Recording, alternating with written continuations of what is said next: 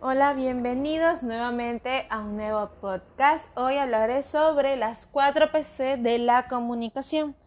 El marketing mix es uno de los elementos clásicos del mismo. Es un término creado por Mark Martin en el año 1960, en el cual engloba y trabaja sobre sus cuatro componentes, el producto, el precio, la distribución y la comunicación. Las cuatro variables del marketing mix se, combinan de manera coherente y se complementan entre sí. Le, vamos a hablar, le voy a hablar sobre uno, de, los, eh, de, las cuatro, de las cuatro variables, que es el producto. El producto es la variable por excelencia de marketing, ya que engloba tanto los bienes como, los, como las mercancías que comerciaba su empresa. Es el medio en el cual se satisface las necesidades de los consumidores eso hace que el producto debe concentrarse en la satisfacción de que están necesidades y no en sus características, como, como se lo hacía hace años atrás. Dentro del producto también se encuentran aspectos de trabajo como la imagen, la marca y la postventa.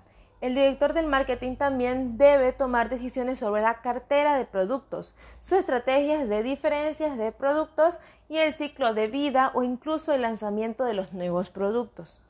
El precio. El precio es la variable del marketing mix dentro de los ingresos de una empresa. Antes de fijar los precios en, nuestros, en los productos, se estudian ciertos aspectos como el consumidor, el mercado, los costos, la competencia, entre otros.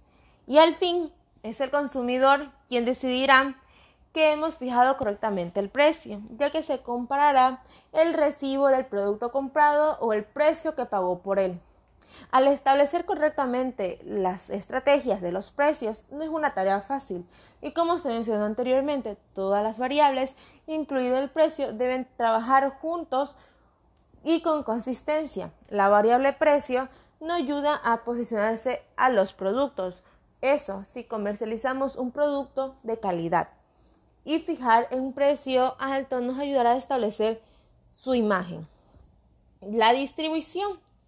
De manera general, la distribución consiste en un conjunto de tareas o actividades necesarias para transportar el producto, terminando a los distintos puntos de venta.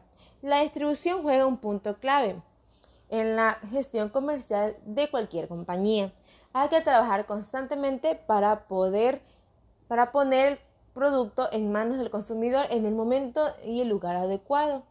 Que no exista una forma única de, distribuir los productos, sino que se dependerá de las características del mercado, del mismo modo de los consumidores y de los discursos disponibles.